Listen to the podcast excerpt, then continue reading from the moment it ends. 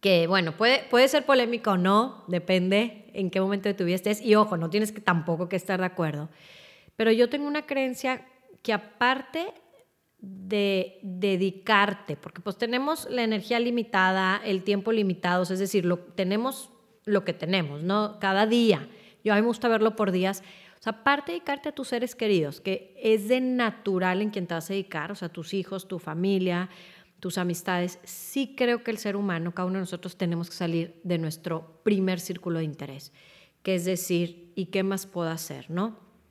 Y ahí entra cómo tu trabajo, aparte de que es para ti, que es, oye, pues tener un ingreso para dar mejor oportunidades a tus seres queridos, a tus hijos, a tener la vida que quieres con tu pareja, sí creo que también esas habilidades las tengo que poner al servicio de los demás, es decir, ¿cuál es mi legado? Hola, mi nombre es Adriana Ochoa Fernández y este es tu podcast Lo que sí.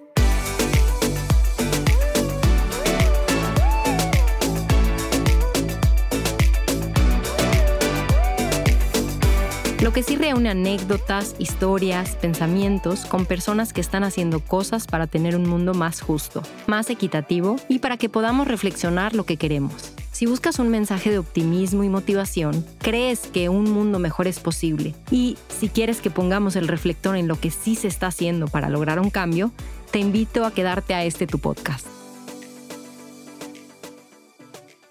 Muy buen día, buenas tardes, buenas noches, dependiendo de dónde te encuentres. El día de hoy estoy grabando este episodio de Lo que sí con una mujer que admiro muchísimo. Ella es Valeria Guerra. Licenciada en Derecho, tiene dos maestrías, máster en Acción Política y Participación Ciudadana en el Estado de Derecho y máster en Ética y Antropología. Fue directora de la Facultad de Derecho y Ciencias Jurídicas de la Universidad Metropolitana de Monterrey, así como consejera del Instituto Nacional Electoral de 2012 al 2015. Trabajó en Grupo Plenus en el área de desarrollo de nuevos proyectos. En el 2012 fundó KIC Consultores, empresa que se dedica a empoderar a la mujer, donde actualmente dirige el programa Women at Work.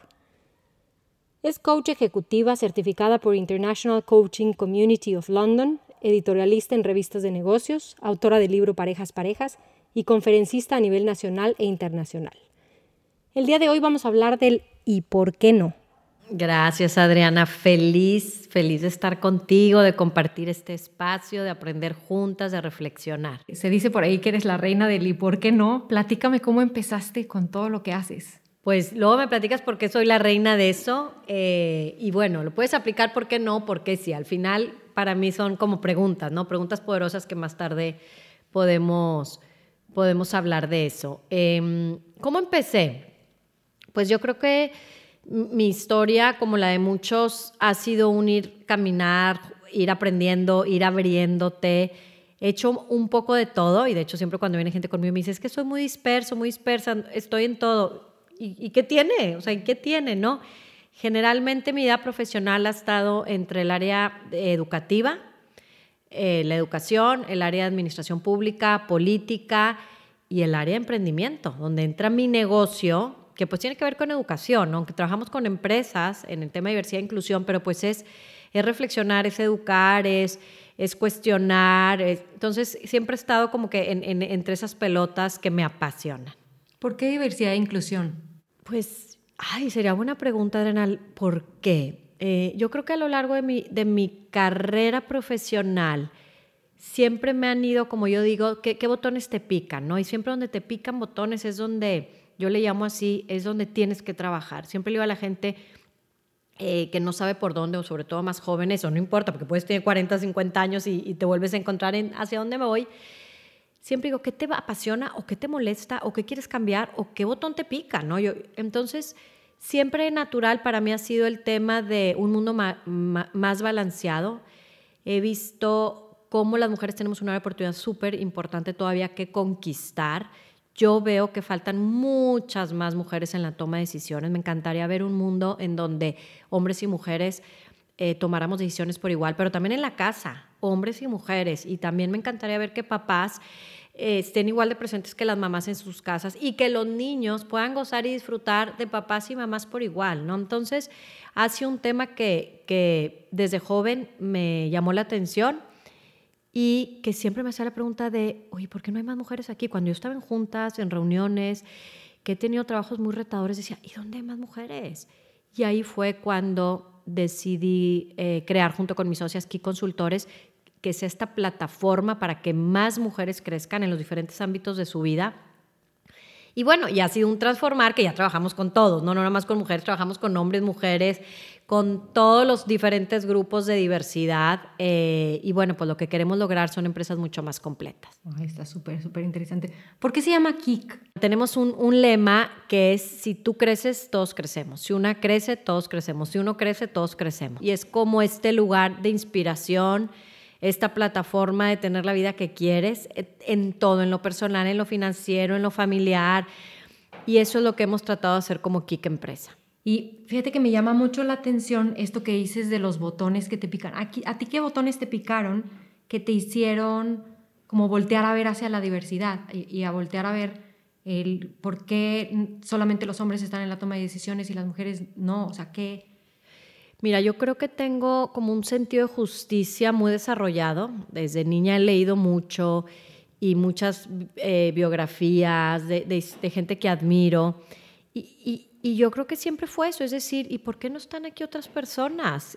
¿Por qué siempre los mismos? Y ojo, no es malo ni bueno, ni, ni algo de, híjola, ¿por qué nada más los hombres están tomando las decisiones? Pues ha sido cultural, el mundo ha sido así pero fue como esta, e, este sentido de justicia de decir, ¿qué puedo hacer yo para que más mujeres se lancen, para que más mujeres tengan estas vías libres, que yo sí siento que más hombres tienen, ¿no? Por, también por el tema cultural.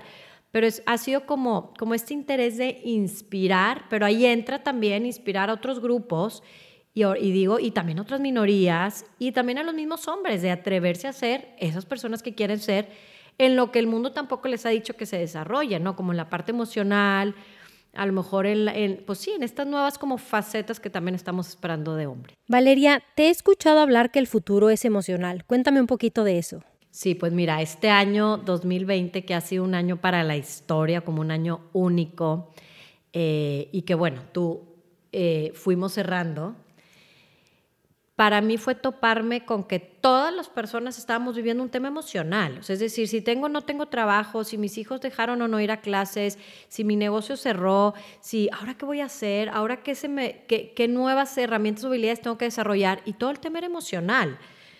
Eh, y quise meterme a estudiar qué son las emociones y obviamente por mi, por mi background de abogada, por las maestras que tengo, aunque había estudiado ética y antropología, tengo un máster en ese tema, pero dije, me voy a meter más a las emociones para ver cómo actúan en nosotros, para poder ofrecer eso con toda la gente que trabajo, para poder ofrecer eso en las empresas.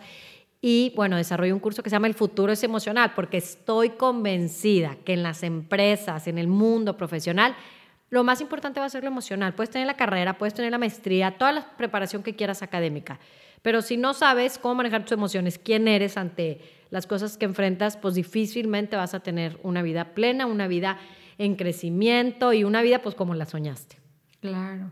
Y es bien difícil cuando ves pues, la educación que le damos a las niñas y a los niños, ¿no? Que hemos visto que igual y a las niñas como que les permiten un poco más eh, expresarse, ¿no? Es como un poco más común o más normal, pero los niños es como no llores, no, no, no. Y el que tú hables de ese tema y lo traigas a la mesa es como, ah, mira, es de suma importancia. Claro, y a mí me apasiona el tema porque trabajo también con muchos ejecutivos y ejecutivas uno a uno eh, en reuniones, en sesiones de coaching, también participo, que al rato te podré platicar, pero eh, en el municipio en el que vivo trabajo en gobierno y yo me doy cuenta que todas las decisiones que tomamos son emocionales, las discusiones que en una, en una reunión salen es por un tema emocional, si fui tomado en cuenta, si me siento escuchado, si tengo la seguridad y que quiero aportar y, y un poco lo que comentabas de los niños y niñas, sí creo que ahora, bueno, esperaría, y es como lo que me da ilusión, es que le estamos dando la misma oportunidad a los niños y niñas de cuestionarse su tema emocional. Pero sí lo confirmo, es que los que hoy somos adultos, más o menos igual hombres y mujeres, no tuvimos esa formación. es decir, en nuestras familias pocas veces se hablaba de cómo te sientes y qué, y qué estás sintiendo y qué puedes hacer para resolverlo y, y, quién quiere ser frente a esto. O sea, bueno, yo hablo a lo mejor en el tema particular y eso que creo que vengo de una familia más o menos sana promedio. Y digo así porque todas las familias tenemos nuestras cosas, pero no, pues no, no, no se hablaba de emociones. Y, sí cada vez creo que va a ser un tema en el que, pues así como ha sido, pues es que es el tema de inteligencia emocional hacia el que tenemos que ir. Me encanta. ¿Y cuál ha sido tu compromiso con la sociedad y por qué? Pues mira, yo creo, yo, yo tengo una creencia, Adriana, que bueno, puede, puede ser polémica o no, depende en qué momento de tu. Y ojo, no tienes que, tampoco que estar de acuerdo.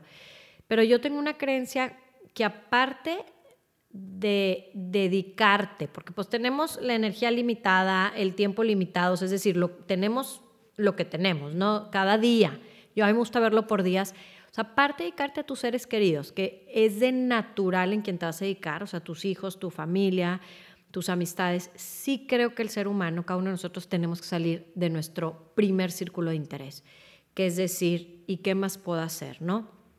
Y ahí entra cómo tu trabajo, aparte de que es para ti y para tu círculo eh, primero, que es, oye, pues tener un ingreso para dar mejor oportunidades a tus seres queridos, a tus hijos, a tener la vida que quieres con tu pareja, sí creo que también esas habilidades las tengo que poner al servicio de los demás. Es decir, ¿cuál es mi legado? ¿Qué voy a crear a, a, a, partir de mis habilidades, de mis fortalezas? ¿Qué voy a crear en el mundo? Y ahí es donde creo que está el compromiso de cada uno de nosotros. Y yo también, eh, digo, soy una fiel promotora de que todos y todas debemos de trabajar. Y no necesariamente tiene que ser un trabajo pagado para quien diga, es que bueno, a lo mejor en ciertos momentos de mi vida me quiero dedicar a mi familia al 100, está bien, pero trabajar significa, no tiene que ser pagado, es decir, una hora, dos, tres a la semana que hagas algo fuera de tu primer círculo, creo que el mundo estuviera mucho mejor porque hay demasiado talento. Y no tienes que haber estudiado algo, ¿estás de acuerdo? Hay demasiado talento todo mundo tiene algo que aportar. Eh, y bueno, pues yo creo que ese ha sido mi, mi, compromiso con la, con la sociedad. O sea, creo que a través de mi trabajo tengo un compromiso de, de pues te digo, de crear y, y, yo sí estoy convencida de empresas más balanceadas. Eh, y bueno, y también tengo mis actividades que hago como, ahora sí, comunitarias, que hago aparte con mi familia. Ay, qué bonito. Y me encanta, ¿sabes qué? Que traes al tema la palabra corresponsabilidad, ¿no? O sea, que, que papá entre al quite en ciertas actividades, en la crianza, eso es de vital importancia. Platícame un poquito de tu libro. Sí, pues mira, escribí un libro ya, lo lanzamos hace un año en, en la Feria del Libro de Guadalajara, que sabes que es como la Feria de América Latina, y pues para mí fue un regalazo. Lo escribí junto con Tatiana Cloutier, eh, amiga mía que compartimos hace muchos años eh, pues los retos y trabajos cuando estábamos juntos en la Universidad Metropolitana de Monterrey. Y quisimos contar historias de si se puede tener parejas, parejas. Y cuando hablo de pareja, pareja, me refiero a esta pareja que se ve de tú a tú a los ojos, que nos vemos como iguales, que estamos en un equipo, que queremos eh, sacar adelante nuestros proyectos individuales y, en común. Es decir, yo estoy contigo y sé que tienes una vida y que aparte tú y yo tenemos una vida en común. Eh, quisimos decir sí se puede ser una mujer profesionista y tener una pareja a la vez, una pareja plena, una pareja pareja, pero lo quisimos hacer de una manera distinta, quisimos entrevistar a los hombres, porque ellos pocas veces se les pregunta y qué se siente vivir con una mujer con vida propia, carrera propia, que brilla, muchas de ellas famosas y otras... Eh, como yo digo, hija de vecina, o sea, obviamente mujeres muy brillantes en su carrera, pero no tan famosas. Y ese fue, ese fue el objetivo del libro, lo gocé, lo disfruté en cada entrevista que hicimos. Eh, a mí a veces me ponía la piel chinita, a veces me hacía el nudo de la garganta decir, claro que hay hombres que le entran. Y como hay mujeres que le hemos entrado mucho, toda la vida a, apoyar a tu pareja, pues también hay hombres que, que le entran a apoyar a, a las mujeres y quisimos cambiar la narrativa. Para mí eso fue el objetivo, cambiar la narrativa y contar que hay todo tipo de pareja siento que ya se vuelve un diálogo, ¿no? Y un monólogo de una figura de autoridad que era normalmente lo que, lo que aprendimos de los abuelos, ¿no? Que el, hombre era quien tomaba las decisiones y lo que él decía era la última palabra, entonces como que la, la mujer se sometía o como que la mujer pensaba, bueno, está bien, no voy a cuestionar, ¿no? Y aquí, al hablar de parejas, parejas y al traer a la mesa el tema de la corresponsabilidad, pues ya entra como un descanso hacia las expectativas que se tiene sobre el, único proveedor que es el hombre y sobre que la mujer es la única que se tiene que dedicar a todas las labores del hogar.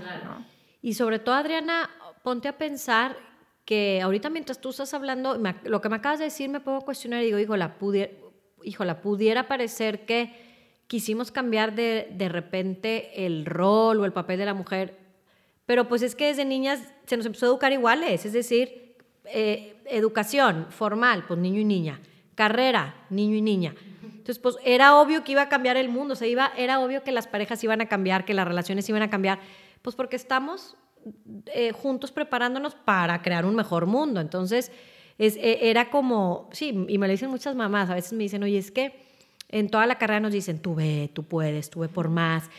Entonces nos están preparando en las escuelas como, sí, voy a hacer esta vida profesional, esta vida de cambiar el mundo, pero de repente tengo hijos, meto a mis hijos a la escuela y a las 11 de la mañana me citan a un desayuno. Entonces, o, trabajo fuera de casa, o también se espera que sea mamá de tiempo completo, pero tú mismo colegio me educaste que fuera y cambiar el mundo. todavía como que creo yo que hay muchas señales contradictorias, pero bueno, digo, aquí mi reflexión era, nos estamos preparando igual y obviamente estamos llegando a estas relaciones, pues yo le llamo de tú a tú, ¿verdad? Y también otra cosa que me llama la atención, y eso ya lo has, lo has comentado en algunos lives, cuando las escuelas te llaman para una cita o para una junta a las 10 de la mañana o a las 1 de la tarde, que dices, oye, estoy trabajando, ¿no? ¿Cómo le haces para, para que mejor pues, te citen a primera hora y que entonces hombre y mujer puedan ir vamos a trabajar, ¿no? Sí, es un tema que a mí muchísimas parejas eh, me lo platican, ya como antes era como queja, luego como historia del terror y ahora es ya como risa, ¿no? Eh, yo creo que los colegios sí se tienen que ir adaptando, que es una realidad cada vez más común que mamá y papá trabajan y o que mamá y o papá viven solos, o sea, que son papá o mamá solteros, o, separados o divorciados. Es decir, yo creo que el colegio debe preguntar más. O sea, yo, por ejemplo, al principio de año apunto mi correo y el de mi esposo por igual, pues porque al final, si yo no estoy, estoy en una junta, también le pueden hablar a mi esposo. Todos los correos nos llegan a los dos para estar enterados. Pero sí quiero hacer aquí un paréntesis, Adriana, que me parece interesante y de, eso, y de hecho Sheryl Sandberg en su libro ah. Option B lo platica. Luego cuando hablamos del tema de parejas pensamos que todo el mundo vive en pareja y de repente somos poco sensibles en saber que muchas mujeres y hombres están solos en, vamos a pensar, en la crianza de los hijos. También yo sé que están los que tampoco tienen hijos y, y, y no están en pareja. Entonces, y son otros retos otros retos. Entonces yo creo que también eh, sé que ahorita el tema era parejas, parejas y es un tema en que yo quise traer otra narrativa a la mesa, pero no quería de comentar que quienes no viven en pareja, creo que el mundo necesitamos también traer a la mesa nuevas narrativas. Me gusta mucho. Y hace poquito estaba leyendo un libro que se llama Madres Arrepentidas. Y yo decía, bueno, ¿por qué están arrepentidas? ¿No? O sea, ¿qué onda con este? O sea, no, no tenían el instinto materno. ¿o qué? Y lo que logro interpretar en todas las narrativas de estas mujeres que tenían altas posiciones en, sus trabajos y tenían como mucha libertad, es que el hombre no le entra al quite. Y entonces se sienten solas porque ellas se embarazan, ellas tienen hijos, como el que el común denominador es esta presión social que sentían de que, ¿y para cuándo los hijos? ¿Y para cuándo los hijos? Y ya cuando logran tener a sus hijos e hijas, el hombre no le entra al quito para nada. Y hablando de Sheryl Sandberg, en el libro este de Lean In, tiene todo un capítulo de las parejas. se llama Make Your Partner Your Real Partner. Haz de tu pareja tu pareja real. Y luego, luego, no sé si en la nueva edición o en el segundo libro habla del tema de, bueno, y no hable de la gente que no tiene pareja. Sí creo que es un tema cultural, digo, no, no me lo estabas preguntando, pero así reflexionando, también creo que es un tema que en mujeres nosotros lo tenemos que pedir, porque otra vez, o sea, los hombres no lo hacen por maldad, simplemente, pues si en su casa nunca se, les pidió que colaboraran, pues a lo mejor él pensaría que llega hacia una relación. Pero pues creo que son conversaciones importantes que tienen que tomar desde antes. Si yo ahorita si me preguntas a las mujeres profesionistas qué es la decisión más importante, pues es con quién vas a pasar tu vida. Porque la, la empresa cambia, los gustos cambian. O sea, tú puedes estudiar una carrera y dedicarte a otra cosa. Digo, sé que la pareja también puede cambiar, pero para mí es la decisión más importante de si, si el que va a estar a tu lado te va a empujar o te va a jalar para abajo. Claro.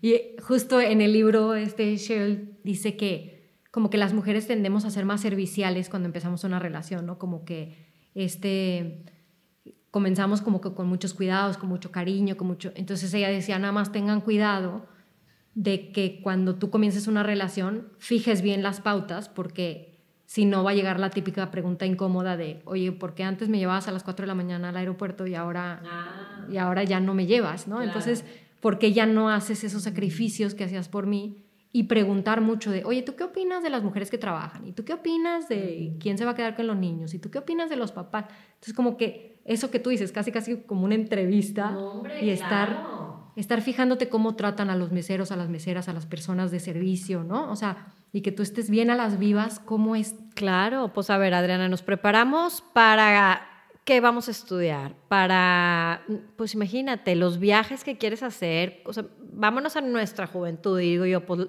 me quiero mejor preparar en con quién quiero pasar mi vida. Y sí, es un cuestionario, nosotros nos cuestionamos todo, Adrián. O sea, yo me acuerdo, eh, o sea, quisimos trabajar conscientemente en todos los temas, es decir, tema de ingresos, si uno trae más a la mesa que el otro, tema de familia política, tema de si no podemos tener hijos biológicos, si tenemos a, algún hijo con alguna discapacidad o atención especial. creo que son temas que debes de tocar siempre, y ya que estés en pareja, pues ya no eres el mismo cada año y ese año, y ahora qué te mueve, y ahora qué te apasiona, y ahora qué te quieres dedicar, y, como esta renovación constante. Totalmente. ¿no? Ay, qué padre. ¿Y cómo ha sido la respuesta de la gente, por ejemplo, de las mujeres? ¿Qué te dicen las, las mamás de la escuela de tus hijos, de tus hijas?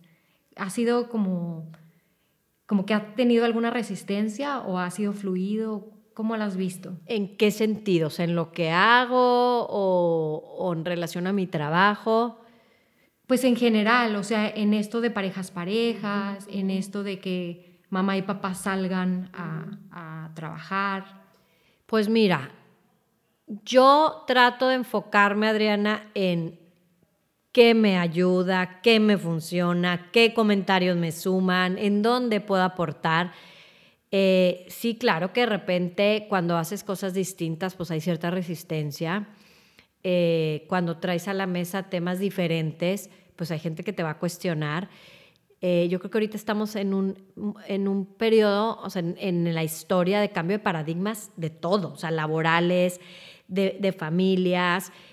el tema de la diversidad es un tema polémico a veces y que apoyas y, y estás a favor de qué pero yo creo, es decir, a mí me da paz, a mí me funciona, eh, estoy creando un mejor mundo para muchas más personas, y, pero en general yo te diría que he notado mucha apertura, sobre todo de gente de, oye, ¿qué puedo hacer yo también? ¿no? Y, cuando yo trabajo con empresas, veo la transformación de, de los hombres y mujeres, de los temas que traemos a la mesa y cómo se están empezando a cuestionar sus propios paradigmas y cómo quieren una, una vida mucho más consciente y ahí es donde dices, vale la pena.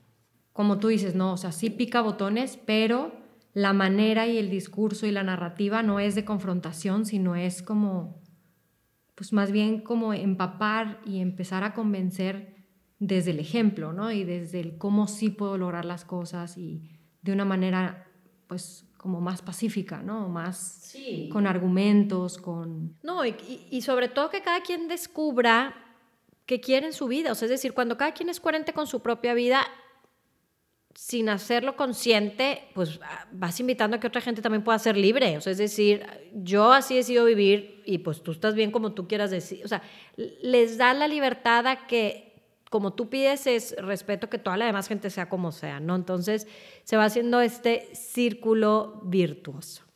Ay, qué bonito, Valeria. Platícame un poquito de Women at Work. Yo lo tomé el año pasado y quedé fascinada. Ah, ¿De dónde sale el querer hacer este programa? ¿Qué onda con esto? Pues mira, es un programa que llevamos por la octava generación. Se ha dado en Monterrey, Ciudad de México y en Guatemala, más de 500 graduadas.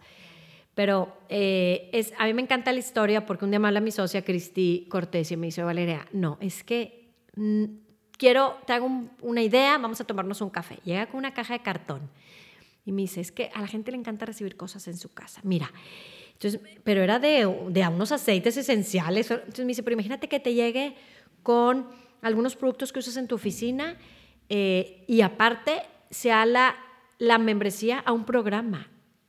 ¿Y cómo? Un programa para, de mujeres, para, de liderazgo, para cuestionar nuestras creencias, para inspirarnos entre nosotras, para lograr las vidas que queremos. Digo, todo esto como ha ido mencionando a, lo largo de esta conversación. Y así fue, y así fue. Empezamos a planear, hicimos un calendario, empezamos a picar piedra, tocar puertas en Family and Friends, como siempre digo, a empresas en donde conocíamos y teníamos a gente, pues sí, amigos, de decir, oye, tenemos este programa nos empezaron las dudas típicas de quién te avala, pero dudas también que uno sola se va haciendo. Pues nos avalan nuestros años de experiencia, que hemos trabajado en empresas, que hemos, que hemos compartido con mujeres cuáles son como los retos que, que enfrentamos y no había nada igual en México. Y pues lo lanzamos. El primer año tuvimos a más de 70 mujeres inscritas de las principales empresas en México y pues ha sido un cada año transformar el programa. Eh, obviamente el año pasado, bueno, pues ah, hemos ido yéndonos también a la parte en línea, pero yo te diría que es un, es un programa que parte toda la parte de soft skills y toda la parte de business skills.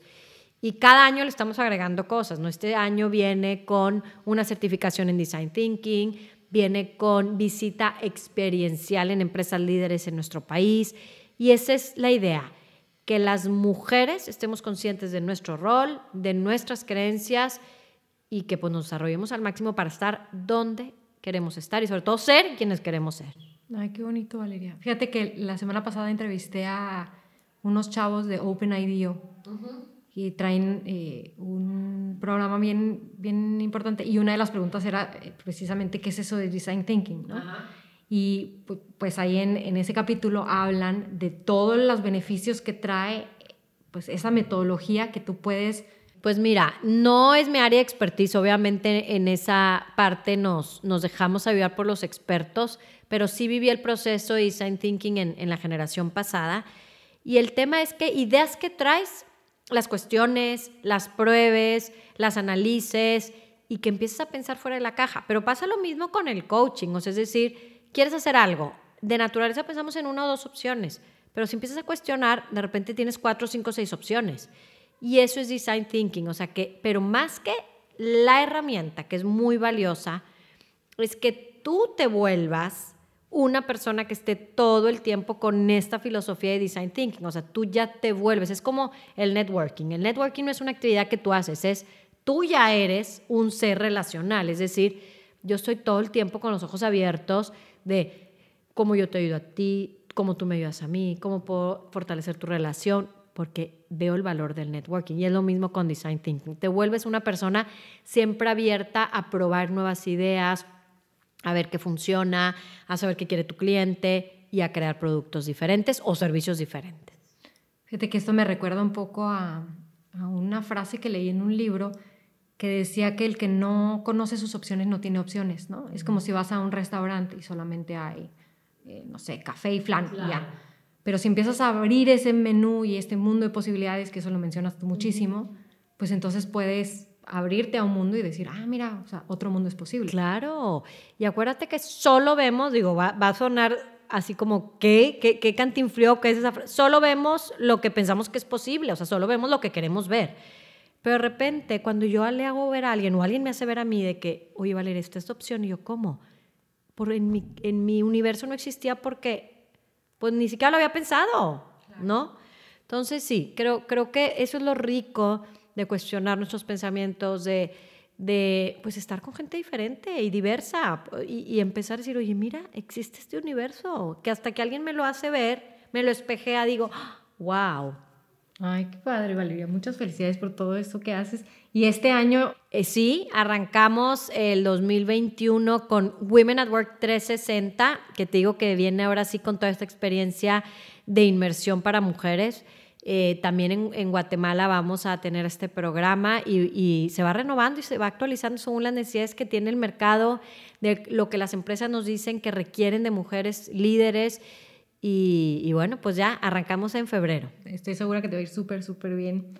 Pues muchas gracias a la audiencia por haber escuchado este podcast. Ahora como conclusión, pues hemos visto la importancia del cuestionarte, ¿no? ¿Y por qué no? ¿no? Una vez tú mencionabas de todas las empresas que vemos, que fue la idea de alguien más, ¿no? En algún punto a alguien se le ocurrió. Claro. Y pues las propias limitaciones que nos, nos podemos poner y pues que nos estamos contando todos los días, ¿no? A ver, Platícame una anécdota que te haya marcado. Ay, pues tengo muchas anécdotas porque todo el tiempo pues estoy conviviendo con personas. Entonces cada día yo digo, ay, ¿cuándo voy a escribir un libro de todo lo que me sucede? Pero digo, tengo muchas así muy recientes de cuando me toca trabajar con, con personas en sesiones de coaching, por ejemplo, mujeres ejecutivas, hombres ejecutivos que llegan enojados, que llegan pensando que no hay opciones, que llegan culpando la cultura de es que no, aquí no es posible o, o todos en contra mía. Y de repente trabajando en dos, tres horas o en dos, tres sesiones, dicen, wow, esta es mi responsabilidad, esto es lo que yo tengo que hacer, esto es lo que me toca. Y, y, yo quisiera como quedarme con eso para compartirte, es decir, cuando empezamos a voltear hacia nosotros, vemos que nosotros está todas las opciones. Y eso es lo que me ha tocado ver, especialmente en estos meses que han sido un reto para todos nosotros. ¿Qué le dirías a la audiencia? Pues mira, yo quisiera decirles que, que vienen, viene un año eh, importante, o sea, viene un año después de como que todo el mundo se movió, todo el mundo se tambaleó después de una pandemia mundial y que al final es, para mí sería, ¿quién quiere ser tú? O sea, ¿quién quiere ser tú a partir de lo que hemos vivido? Para mí sería como quedarnos con esa tarea de no importa la edad que tengamos, ¿quién quiere ser tú? A mí me encanta siempre imaginar eso eh, quién quiero ser yo y de repente digo, pero ya soy alguien, pero ya tengo una empresa. No, nada de eso me puede limitar y nada de eso me puede ya como asentar en que ese soy yo. Eh, no, soy totalmente libre de ahora qué quiero hacer, ¿no? Y también lo que platicamos en, hace rato, Adriana, ¿y qué puedo hacer yo afuera de mi primer círculo? Yo, yo creo que serían como esos dos temas. Si te fijas, los dos te llevan un mundo de posibilidades. Es decir, ¿y qué más puedo hacer? Aparte de lo que trabajo para mí, mis seres queridos, para alguien más, para mi comunidad, involucrarme en mi ciudad, en mi colonia, en nuevos proyectos de temas, si es ecología, si es derechos humanos, si es educación en finanzas, un tema que te pique un botón y te interese y digas, oye, aparte de mi trabajo, me quiero dedicar a esto. Yo creo que sería la invitación y como animarlos. ¿Qué hace Valeria cuando siente muchísima flojera? Ay, cuando siento muchísima flojera, echo flojera. o sea, como delicioso, me echo a ver una buena serie, película, pues no, me dejo ser, me dejo, me consiento y a veces dura muchos días, a veces unas buenas semanas, pero generalmente ya digo hasta aquí y vámonos y vuelvo a empezar más o menos con, con mi vida muy activa que suelo tener casi todos los días. ¿Y cómo le has hecho para forzarte a ti misma a hacer ejercicio y a poder tener como como todas las pelotas en el juego, no podría decir balance. Mira, creo que si tengo la, habilidad de la automotivación, que de hecho estudiando todo el tema de emociones, descubrí que es una de las principales como características o habilidades que un ser humano debe hoy desarrollar, porque queremos como tener la motivación de fuera, depende del clima, del día, de si me invitaron, de si me siento bien, de si soy, ah, eh, si soy tomado en cuenta, y piénsalo igual para el ejercicio, para poner un negocio, para... Y es volver a ti decir, a ver, ¿para qué quiero yo hacer ejercicio? ¿Para qué me conviene? Y fíjate conmigo, ¿para qué no? ¿Por qué? ¿Para qué? Para ser más sana. Y yo he descubierto que cuando me automotivo después, aunque me cueste al principio, pero me siento mejor. Es decir, mira, qué bueno que me atrevía venir a correr, qué bueno que me decidí leer un poquito más, qué bueno que busqué a mis amigas porque me hacían falta. O sea, en buscar en nosotros esa capacidad de automotivarnos para lo que queremos. La Valeria de hoy piensa en la Valeria del mañana, ¿no? Y dicen, no, o sea, yo quiero mañana sentirme bien por lo que hice hoy. Claro, y, sabiendo que a veces no tienes, no tienes motivación, no, no encuentres automotivación y que sepas que está bien. Pero como dice mi socia eh, Cristi, permítete unos, un tiempo, unos días, y luego ya empiezas a cuestionar, ¿verdad? Y decir, no, no, no, necesito salir de esto, ¿verdad? Pero bueno, creo que hay momentos para todo y eso es balance. O sea, balance es cuando, oye, pues hay, y piénsalo en un año, pudiste haber tenido meses muy buenos, meses muy no tan buenos y al final es balance. ¿Dónde te puede encontrar la gente? ¿Cómo se pueden acercar a ti?